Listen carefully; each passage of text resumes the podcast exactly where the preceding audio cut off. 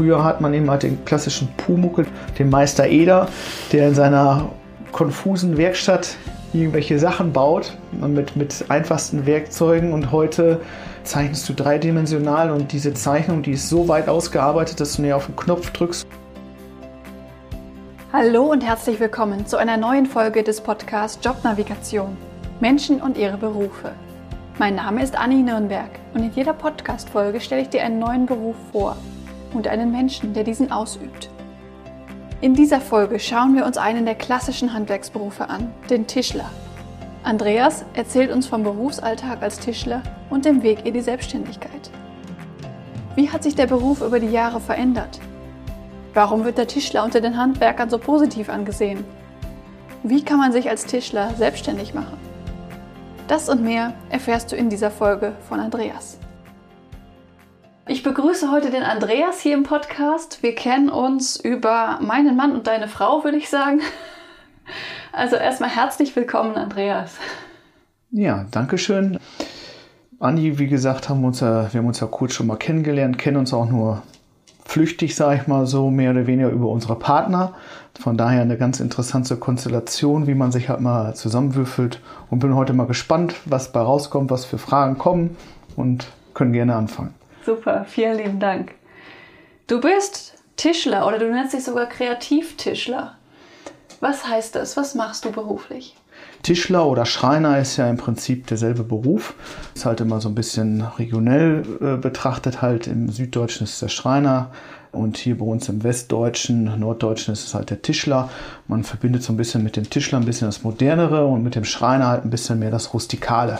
Mhm. So und ähm, ja, Schreiner, Tischler, im Prinzip, wie kommt man dazu? Ja, man schlittert da irgendwie halt rein. Man kommt äh, aus einer handwerklichen Familie, wo schon viel gearbeitet worden ist und solche Sachen.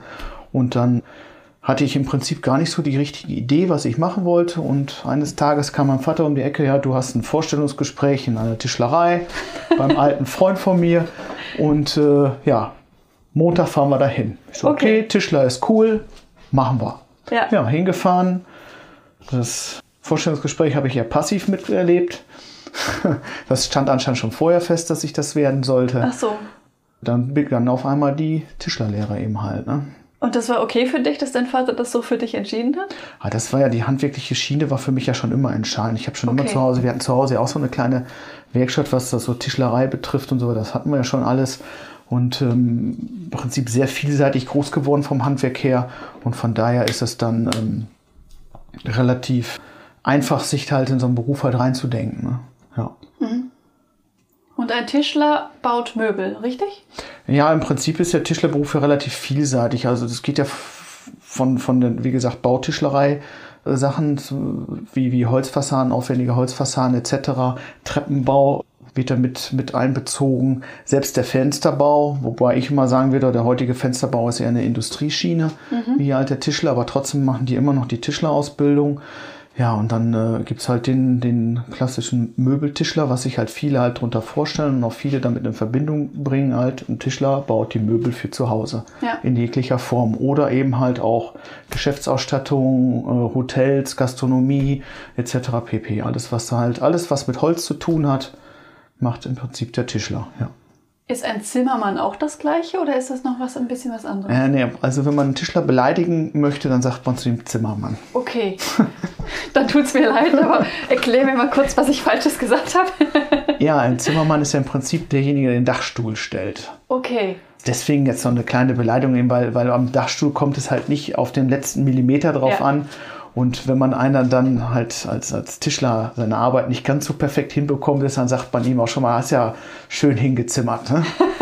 daher dann, dann sagt man ihm halt, wenn man einen ein bisschen ärgern will oder pieksen will auf Baustelle, dann sagst du, guck, da kommen die Zimmermänner. Ja. ja. Cool. Okay. Warum nennst du dich denn Kreativtischler? Was macht euch denn aus euer Unternehmen? Ja, im Prinzip diesen Kreativtischler, der kommt nicht von, von, mir selber her, sondern ich hatte ja, äh, ich kann noch mal eben zurückspulen. Selbstständig habe ich mich gemacht in einer Zeit, das war 2006, da war es ja relativ wirtschaftlich, relativ mau und so weiter. Ich war 25 Jahre alt, junger Tischlermeister mit mäßigen Erfahrungen etc. und bin dann halt da so reingespielt worden, habe sechs Jahre lang mich dann in einer kleinen Tischlerei halt eingemietet. Hatte auch nur einen Angestellten dann in der ganzen Zeit so, so ein bisschen. Das wechselte auch mal, weil es relativ Was heißt schwierig eingemietet? eingemietet. Ist im Prinzip eine Tischlerei gewesen. Sollte normalerweise eine Übernahme sein, da er suchte im Prinzip einen Nachfolger und konnte mich dann halt in diese Werkstatt erstmal einmieten. Er hat gesagt, Okay. ich nehme dich jetzt nicht mit dazu, sondern mach du erstmal dein eigenes Ding und dann können wir das immer noch mal klären. Ja, und so bin ich dann halt in die Tischlerei reingekommen, musste auch jeden Tag echt weit fahren. Das war ein, ein, ein Weg bis, bis zur Werkstatt, waren 50 Minuten. Aber wie gesagt, die Möglichkeiten waren halt relativ schlecht. Eine Meisterstelle zu bekommen war schier unmöglich. So, aber dann wieder als normaler Geselle weiterzuarbeiten wollte ich dann auch nicht, weil dann, wenn du einmal dann wieder Geselle bist, dann bleibst du auch dabei. Ja. Ja, das habe ich sechs Jahre lang gemacht. Dann kam halt das geheiratet in der Zeit, erste Kind und dann guckst du eben halt, was machst du. Ja, orientierst dich nochmal um. Die Tischlerei, wo ich da gewesen bin, das stellte sich nicht so als gut heraus, dass ich die übernehmen kann. Dann habe ich mir halt was Neues gesucht, habe mich halt einschreiben lassen. Da gibt es so ein, bei den, bei den Handwerkskammern, ist mal recht interessant für junge Handwerksmeister, auch gibt es eine Betriebsbörse im Prinzip, wo man sich als Betrieb eintragen kann und eben halt als Suchen eintragen kann. Und das ist im Prinzip wie ein Bewerbungsverfahren. Man gibt seine, seine, seine Kontaktdaten ab und derjenige, der halt sucht, sucht dann halt unter den jungen Meistern halt aus, okay, mit dem möchte ich mal sprechen und so weiter. Und dadurch bin ich dann halt an den Herrn Landfass herangekommen und der suchte im Prinzip einen Nachfolger und hatte dieses Kreativtischler, diese Domain hatte er halt schon. Okay.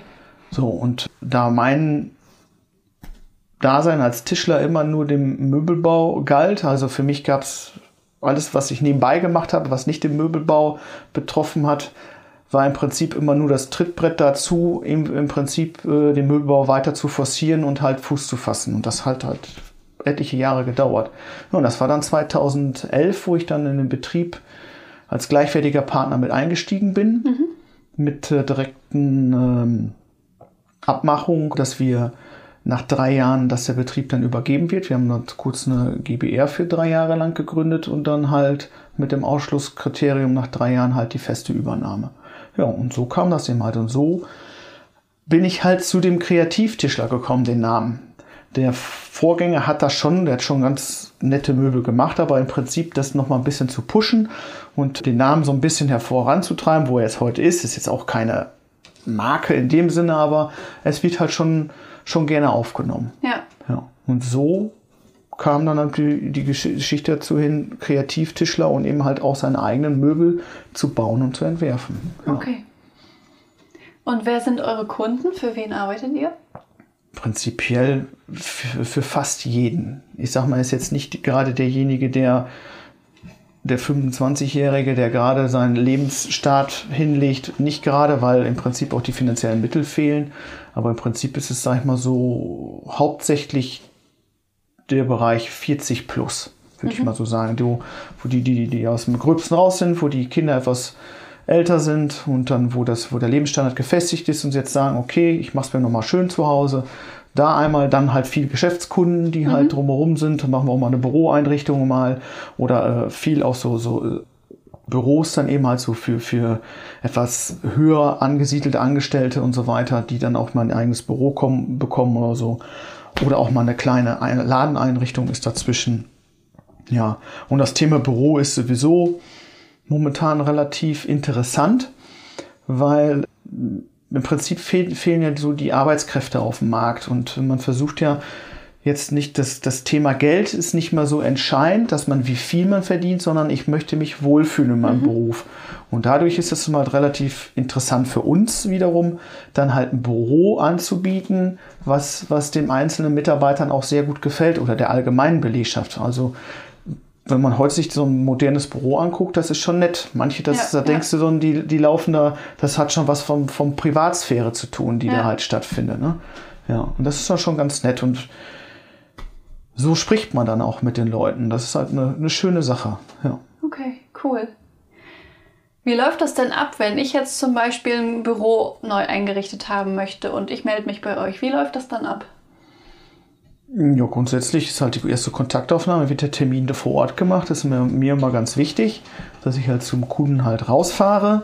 den visuell sehe, die Umgebung sehe. Oft sieht man halt schon auch an der Körpersprache, wie reagiert er überhaupt? Ist mhm. der A, ist er erstmal begeisterungsfähig, weil ohne Begeisterung kommt halt nicht die Wertschätzung für die Arbeit halt drüber, die wir halt benötigen in diesem Bereich. Wenn du was kreativ machst und der andere ist nicht begeisterungsfähig und sagt lieber, nee, das ist mir zu teuer, das kriege ich im Möbelgeschäft anders, dann kann ich schon von vornherein sagen, wird sehr schwierig, da einen Auftrag zu generieren. Mhm. Aber in der Regel heute durch die Medien sind die Kunden alle im Prinzip so gut informiert, die wissen, warum die halt anrufen. Und das meiste im Geschäft ist wirklich mitunter äh, einmal die, die Internetplattform, die man halt hat im kleinen Stil, aber sonst eben halt die Empfehlung, ganz ja. klar. Ja. Und man verkauft, wenn man was verkaufen möchte, immer über sein eigene, über, über sich selbst. Ist man als äh, Tischler bringt man keine Begeisterung mit, kannst du auch keine Begeisterung ernten. Ja. Und dann, wenn dann irgendwann mal sich für den Kunden, du hast ein schönes, einen, einen schönen Entwurf gemacht, den wir dann halt schön dreidimensional darstellen können. Wirklich, man kann fast sagen, es ist Bildqualität, also mhm. man kann es schon fast anfassen. Und, und, du hast ihn dann begeisterungsfähig, wo er sich dann, dann halt einstellt, ich möchte das halt haben. Und der gar kein Interesse mehr hat, fremd zu gucken oder zu sagen, ich orientiere mich woanders, was ja grundsätzlich auch womöglich ist, dann hast du im Prinzip deinen Job perfekt gemacht. Mhm. Ja, und dann kannst du mit dem im Prinzip wirklich was bauen oder was machen, wo der dann zu 100% hintersteht und dann kommt auch schnell die nächste Empfehlung. Okay. Oft wird man sogar manchmal weitergereicht. Mhm. Ist ganz cool. witzig, ja. Das heißt, du fährst hin oder ihr fahrt hin, dann gibt es ein Angebot, dann fertigt ihr das und dann baut ihr das eventuell noch ein. Das ist so. Ja, ja, kommt im Prinzip. Und dann kommen dann auch andere Gewerke mit rein. Also ja. dann, dann empfiehlt man, man, hat, man kennt ja viele andere Handwerker, ob es jetzt ein ja. Maler, ein Elektriker ist oder Installateur oder solche Sachen. Man, man empfiehlt sich da ja auch so ein bisschen gegenseitig und im Prinzip, wenn du da gut aufgestellt bist und du hast so ein kleines Team um dich herum, weil wir Tischler ja im Prinzip sehr übergreifend arbeiten mit vielen anderen Handwerkern. Wir sind immer so ein Zwischenstück, so ein, wo, wo, die, wo die Zahnräder ineinander gehen. Mhm.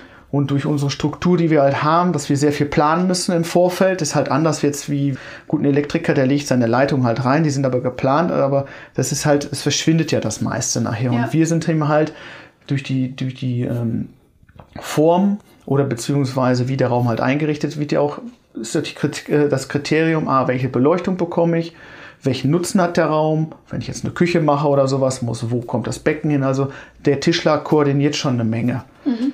Ja, und dadurch, wenn man dann halt mehrere kennt, kann man auch schon recht stark auftreten. Also ist schon, schon eine gute Sache. Ja. ja. Cool. Apropos Team, wie viele Mitarbeiter hast du denn selbst in dem Betrieb? Also wir haben, sind im Moment 17 Leute. Boah, das ist ja einiges. Ja, ist auch rasant gewachsen. Also 2011 waren wir zu fünft. Mhm. Ja. Wobei von diesen äh, 17 Angestellten sind sieben Lehrlinge. Also wir bilden sehr, sehr stark halt aus, haben da auch echt super Erfolge mit. Also Wie kommt das, dass ihr so viele Lehrlinge habt? Hm, ich mag das sehr gerne, mit Menschen halt zu arbeiten, weil das mhm. im Prinzip, ich finde es nichts wichtiger, als auch Wissen weiterzugeben. Klar, ohne Erfolg kannst du dem, kannst du keine Lehrlinge halt den passenden Job halt bieten, weil es, um eine gute Ausbildung zu machen, muss auch, muss das drumherum halt gut passen. Aber letztendlich, wenn du nachher ein bisschen was mitgeben kannst und dadurch, dass du die Leute halt mitnimmst und die, denen ja auch die Begeisterung für deinen eigenen Beruf gibst, stärkst du ja auch deine eigene Lobby. Und mittlerweile mit den Jahren habe ich schon äh, Lehrlinge gehabt, gehabt. Sie sind heute Architekten. Die haben mir schon wieder einen Auftrag mitgegeben oder man sieht sich wieder an anderer Stelle. Das ist halt ja. super interessant. Ja, ja. das glaube ich. Ja. Und letztendlich, klar, ich meine, man möchte sein Geld verdienen, aber das geht nicht immer nur da hinaus, dass man ja unendlich viel Geld verdient, sondern wenn man nachher ein paar Leute mitnehmen kann oder so und dem was vermittelt, man, man, man gewinnt ja auch selber daran. Ne? Ja. Was begeistert dich denn so sehr an dem Beruf? Ja, im Prinzip, wie ich das schon, schon gerade sagte, einfach diese Möglichkeit zu haben, Leuten was Individuelles zu, zu geben. Mhm. Vielleicht auch deren Ader einfach mal aussehen. Man, man lernt ja auch viele Leute halt kennen, weil man ja im Prinzip, man, man greift ja bei denen auch sehr privat halt ins, mhm ins Geschehen halt ein. Im Prinzip, ob du jetzt ein Schlafzimmer baust, wo der die ganze Nacht drin schläft und sich dann auch drin wohlfühlen will, vielleicht auch sich in seiner Einrichtung halt wieder sieht und sich dann halt auf die Leute einzustellen, die Kommunikation, die untereinander da läuft, dann im Team halt zu arbeiten, sein Team selber zu formen und sich halt selber technisch halt auch, ist ein sehr technischer Beruf dazu, technisch auch weiterzuentwickeln und das alles so im Einklang zu bringen. Ja. Mhm. Das ist im Prinzip, was halt dann den Spaß am Beruf ausmacht. Mhm. Ja. Was aber manchmal Fluch und Segen gleichzeitig ist. Inwiefern? Ja, durch die ganze Technisierung, die man halt hat, jetzt äh, sich da mal wieder drauf einzustellen, muss man ja auch da mitgehen, die Reise halt mitgehen. Ne? Früher hat man eben halt den klassischen Pumuckel, den Meister Eder, der in seiner konfusen Werkstatt irgendwelche Sachen baut mit, mit einfachsten Werkzeugen und heute ja, zeichnest du dreidimensional und diese Zeichnung, die ist so weit ausgearbeitet, dass du nur auf den Knopf drückst und äh, im Prinzip die, diese groben Geschichten für die Möbelbau, der ist dann fertig, der wird dann halt maschinell erstellt. Das, Krass. Dann ist das CNC-Programm ist halt fertig und äh, im Prinzip der klassische Tischler macht wirklich nur noch die ganz speziellen Arbeiten. Ja. Und das ist eben halt, um da dann wirtschaftlich gut dazustehen, musst du die Geschichte halt mitgehen. Ja. ja. Ist denn in der Ausbildung dieses klassisch handwerkliche auch noch mit drin oder arbeiten die auch nur mit diesen fancy Maschinen? Nee, nee, also in, in der Ausbildung, also in der Schule selber, klar, spricht man eben halt dieses Thema computergesteuertes Fertigen halt mit. Aber im Prinzip ist es noch sehr viel man, man, man lernt noch sehr viel über das Holz halt selber, ob das jetzt ein bisschen auf, der, äh, auf dem Aufbau oder was es verschiedene Hölzer gibt und was macht ein Holz aus, etc. Die physikalischen Eigenschaften kommen da zum Beispiel mit rein. Dann kommen bauphysikalische Geschichten dazu, Kleber, Leime. Wir haben ja Glas, Metalle. Das ist ja alles, was da mit reinfließt zum Beispiel. Oder Beschlagstechnik von der Schiebetür, elektrische mhm. Hebeeinrichtungen. Beleuchtung heute mit der ganzen LED-Technik. Dann kommt halt LED-Technik übers Handy steuerbar, über dies. Das muss dann busfähig sein und alle solche Sachen, wo man sich halt so ein bisschen mit beschäftigen muss. Das schneidet man aber auch in der Berufsschule nur halt an, weil Lernen, man, man, man kriegt ja nur einen Grundstock vermittelt, so wie in jedem Beruf auch. Ja. Ob ich jetzt studieren gehe, wird auch breit gefächert, aber die Spezialisierung findet halt später statt. Und ja. das ist bei uns ähnlich. Ja. Okay. Ja. Was machst du denn als Geschäftsführer oder als Chef noch in so einem großen Betrieb? Im Prinzip mache ich alles, was mit dem Kunden zu tun hat. Also mhm. das ist den Erstkontakt, dann den Entwurf eben halt für den Kunden, die Kalkulation mache ich komplett. Dann geht es halt in die Übergabe der Arbeitsvorbereitung. Ich habe zwei Leute da sitzen, die machen den ganzen Tag nichts anderes wie die Entwürfe, die ich gemacht habe oder externe Arbeit, die auch noch reinkommt. Wir entwerfen ja nicht jedes Teil selber, sondern das sind so 50 Prozent von dem, was wir tun. Die bereiten dann halt die Zeichnung halt auf und äh, machen daraus dann halt eine Fertigungszeichnung. Das heißt, es ist das viel feiner strukturiert, die ganzen Beschläge werden eingefügt, Details werden besprochen, Materialien, Oberflächen, wir lackieren viele Sachen und solche Sachen. Wie ist die Beschaffenheit? Das muss dann passgenau für den Raum angepasst werden und solche Sachen. Und dann geht das halt in die, in die Werkstatt rein. Da ist man halt mit denen halt dabei, diesen Prozess durch, zu, zu, durchgehen. Den einen muss halt ein bisschen mehr Support leisten, damit er seine Arbeit erledigen kann. Und ja, und dann dann gebe ich das in der Regel ab, überwache das nur noch schematisch, gucke eben halt, werden die, die Termine halt eingehalten und so weiter. Ja, dann das Thema Rechnungsstellung ist äh, Einbau. Teilweise fahre ich auch noch mit mal einbauen hier und da, wenn es ganz speziell ist, auf jeden Fall. Ja, und dann eben halt die ganze buchhalterische Geschichte, wo ich mit drin bin. Es, letztendlich sind wir nur ein Kleinbetrieb. Mhm. Also wir haben nur eine Halbtagskraft im, im Büro, die im Prinzip mir noch Arbeit abnimmt, was das ganze Innerbetriebliche betrifft. Okay. Also die ganze Großpotenz nach außen hin. Ob es dann finanzieller Sicht ist oder bürokratische Sachen, die dann halt rein, reinflattern. Jetzt gerade zu dieser Corona-Geschichte, eben halt die ganze Corona-Geschichte zu überwachen, das habe ich dann abgegeben. Das kann ich selber gar nicht leisten. Ja, und das ist im Prinzip so. Und eben halt das Sprachrohr für jeden. Ne? Mhm. Jeder Mitarbeiter bedarf einer besonderen Behandlung. Ja. Ja. Wie geht ihr denn im Unternehmen mit Corona um? Was hat sich dadurch verändert? Durch Corona selber ist verändert, mh, bis auf das, was jetzt überall so ist, dass die Preise halt schon, schon nach oben hingehen, was bei uns im Berufszweig noch, sich noch relativ human darstellt. Also es ist ja auch nicht so, dass unsere Berufsgruppe profitiert ein wenig davon, dass eben halt die Leute nicht mehr reisen und mehr Geld für zu Hause ausgeben. Also mhm. haben wir auch eine höhere Wertschöpfung an unserer Arbeit und dementsprechend ist jetzt dieser Preisanstieg für uns nicht ganz so schlimm. Mhm. Sonst ähm, ja eben halt so ein paar gesundheitliche Auflagen eben halt, aber das ist relativ human. Also klar tragen unsere Mitarbeiter bei Besprechungen halt einen Mundschutz etc. Wir achten auf, auf Abstände und solche Sachen beim Kunden sowieso. Aber sonst im Großen und Ganzen sind wir da an und für sich relativ wenig mit betroffen. Also wir fahren ja mit keine öffentlichen Verkehrsmittel oder sonstige Sachen. Wir kriegen so ein Material zu 95 Prozent geliefert. Von daher ist das alles relativ gut. Und Materialknappheit mhm. ist halt. Man muss ein bisschen langfristiger planen. Mhm. Ja. Okay. Aber ansonsten hört sich das ja eigentlich ganz gut an, dass ihr damit ganz gut klarkommt. Ja, ja, umsonst eben halt, was jeder andere auch hatte. Ne? Das meiste findet bei Corona halt im Kopf statt. Ja, ne? ja. Und wenn man da offen mit spricht, der andere, da ist halt ein bisschen sensibler für die ganze Geschichte und der andere ein bisschen weniger. Da muss man da ein mhm. bisschen aufpassen, dass da ein bisschen der Respekt unter den Mitarbeitern da auch dementsprechend rüberkommt. Nicht, dass mhm. die dann sich dann sagt, hier, der, der bewegt sich da verkehrt oder so. Mhm. Da muss man ein bisschen drauf achten. Was würdest du denn sagen, was ist, wenn, wenn sich jetzt jemand von den Zuhörern für diesen Beruf interessiert, was sollte man dafür können? Oder was ist da wichtig, um Tischler werden zu können? Gut wäre eine gute Hand-Augen-Koordination. Mhm. Ist im Prinzip, äh, das kann man, das lernt man so ein bisschen in jungen Jahren, schon als Kind, wenn man zu Hause irgendwo herkommt, was man viel bastelt oder man hat halt ein gutes Gefühl für Form und Farbe eben halt. Man hat selber schon mal ein bisschen rumgemalt oder rumgebastelt oder so. Das hilft schon, schon sehr, sehr viel. Und eben halt Interesse. Mhm. Einfach Interesse, wach sein.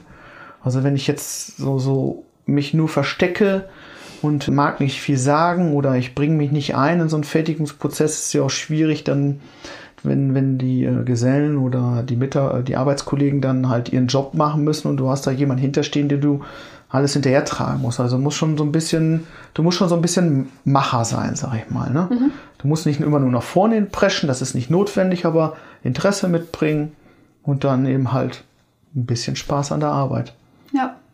Und dann, wenn sich das so ein bisschen verkettet, dann macht das auch, macht das auch Laune. Ein gutes Team hat. Das ist bei uns sehr, sehr gut mhm. weil wir auch einfach sieben Lehrlinge haben. Da ist ein sehr guter Spirit innerhalb der Lehrlinge und es wird auch jeder respektiert. Bei sieben Lehrlingen ist auch nicht jeder immer gleich gut. Mhm. Es gibt auch einen dabei, der ist so ein bisschen, mal ein bisschen langsamer oder braucht vielleicht ein bisschen länger. Aber auch jeder hat seine Vorzüge. Da muss man den halt dahin stecken, wo du halt sagst, dann geht er ein bisschen mehr in die Oberfläche oder mehr ein bisschen maschinenlastiger oder der baut ein bisschen mehr die Möbel zusammen oder so mhm. und dann muss man das ein bisschen individuell gucken, wo die hingehen. Wichtig ist ja nur, er muss nur einen Bereich gut können. Ja. Und dann kommt er auch weiter. Das ja, das ja. finde ich schön, wenn da auch so die individuellen Stärken geachtet wird und die Leute da platziert werden. Naja, und das klappt wirklich hervorragend. Wir haben so ein paar Aufträge, die sind ein bisschen einfacher, was dann halt nur die Lehrlinge machen, was mhm. sie auch eigenverantwortlich machen müssen. Kommt von A bis Z, von der wenn das Material kommt, bis das der Auftrag fertig ist, arbeiten die da komplett selbstständig dran. Also der Lehrling im zweiten oder dritten Lehrjahr muss dem Lehrling im ersten schon wieder beibringen, was der zu tun hat. Und die müssen sich da auch ein bisschen selbst äh, organisieren. Klar wird das kontrolliert etc. Es ist ja noch nicht immer alles in Ordnung, wenn die, wenn die das machen, aber letztendlich ist das für die, für die, für die Grundsache her eine perfekte Arbeit. Mhm. Weil wenn man da dadurch kommen die bei uns sehr schnell an die Maschine halt dran, können halt sehr schnell die ersten Erfahrungen sammeln und im Prinzip diese, dieses anfängliche Angst haben, eine größere Maschine zu bedienen, dann hat man ja sehr viel Respekt und arbeitet halt verkrampft. Und äh, wenn ich diesen Prozess halt durchgehe, nehme ich mir so ein bisschen diese, diese Scheu vor der, vor der großen Maschine. Und wenn ich dann so im zweiten Lehrjahr weitergehe und dem mehr Verantwortung gehe, hat er auf jeden Fall, ist dieses, dieses Angst haben oder die Scheu vor der Maschine, die ist schon mal weg und er hat den Kopf frei für die, für die nächsten Schritte. Und dadurch bekomme ich nachher einen Lehrling raus, der sich im letzten Lehrjahr der dann in den Möbelbau reingeht, sich auch wirklich darauf konzentrieren kann und sich nicht mehr darauf konzentrieren muss, was macht die Maschine jetzt gerade. Das weiß mhm. er. Und dann hat man auch gute Erfolge. Mhm. Gerade im letzten Jahr haben wir aus Nordrhein-Westfalen haben wir den ersten Platz gemacht, haben wir den besten Lehrling gekürt. Cool. Ja, unter anderem hat noch ein Lehrling, also wir hatten drei Absolventen, hat noch gute Formen gewonnen, also von 70 Stücken, Gesellenstücken, hat er dann halt, glaube ich, den fünften oder sechsten Preis für sein Gesellenstück bekommen, für besonders herausragend ausgearbeitet, optisch schön, designerisch, sehr gut dargestellt. Ja. Und das macht halt Spaß. Ja, das glaube ich. Ja, und durch sowas, also wir haben da Zulauf genug. Wir könnten Lehrlinge ausbilden, das, da haben wir freie Wahl. Okay. Ja, was sehr ungewöhnlich ist, ist im Handwerkbereich. Definitiv. Für die Zuhörer sagen wir vielleicht noch, wo dein Unternehmen ist.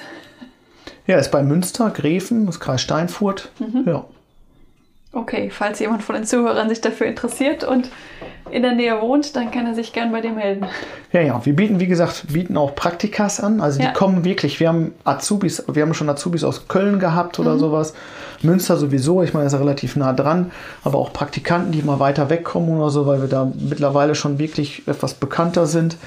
Die kommen dann und machen dann mal eine Woche Praktikum oder auch nur mal ein paar Tage zum Reinschnuppern. Also wir bieten auch innerhalb von Corona nach wie vor immer noch Praktikas an. Nicht ja. unendlich viele, aber wir haben stetig welche dabei. Super. Ja. Was sich ja viele Leute fragen, wie weiß ich denn, selbst wenn ich ein Praktikum mache, ob das jetzt ein passender Beruf für mich ist? Wie war das denn bei dir? Woher wusstest du oder an welchem Punkt wusstest du, ich bin jetzt Tischler und ich mache das weiter? Ob ich das genau zum Beginn der Lehre so sagen kann, man wächst ja auch manchmal in seine, so einer Situation rein. Und ich sag mal, ich war damals 16, ja. heute sind ja in der Regel sind die alle ein bisschen älter. Man kommt dann ja so ein bisschen rein. Klar wusste ich, was der Tischler macht, etc. Ich habe da Interesse dran gehabt, aber ich hätte auch was anderes machen können. Ich habe viel auf dem Bau, war ich mitarbeiten. Das hat mir auch Spaß gemacht. Schwer zu arbeiten, auch körperlich zu arbeiten, aber auch eben halt diesen äh, das Umgehen, den Umgang mit Holz etc. hat mich auch mal fasziniert. Also ich würde jetzt nicht sagen, dass ich auf anderer Schiene vielleicht nicht auch ähnlich Erfolg gehabt hätte. Die Begeisterung, die kam halt immer so, die wuchs halt mit da immer weiter und wirklich die richtige Begeisterung ist dann auch dann nachher weiter entstanden, wo man dann wirklich sagen kann, ich konnte meine Möbel bauen und etc., mhm.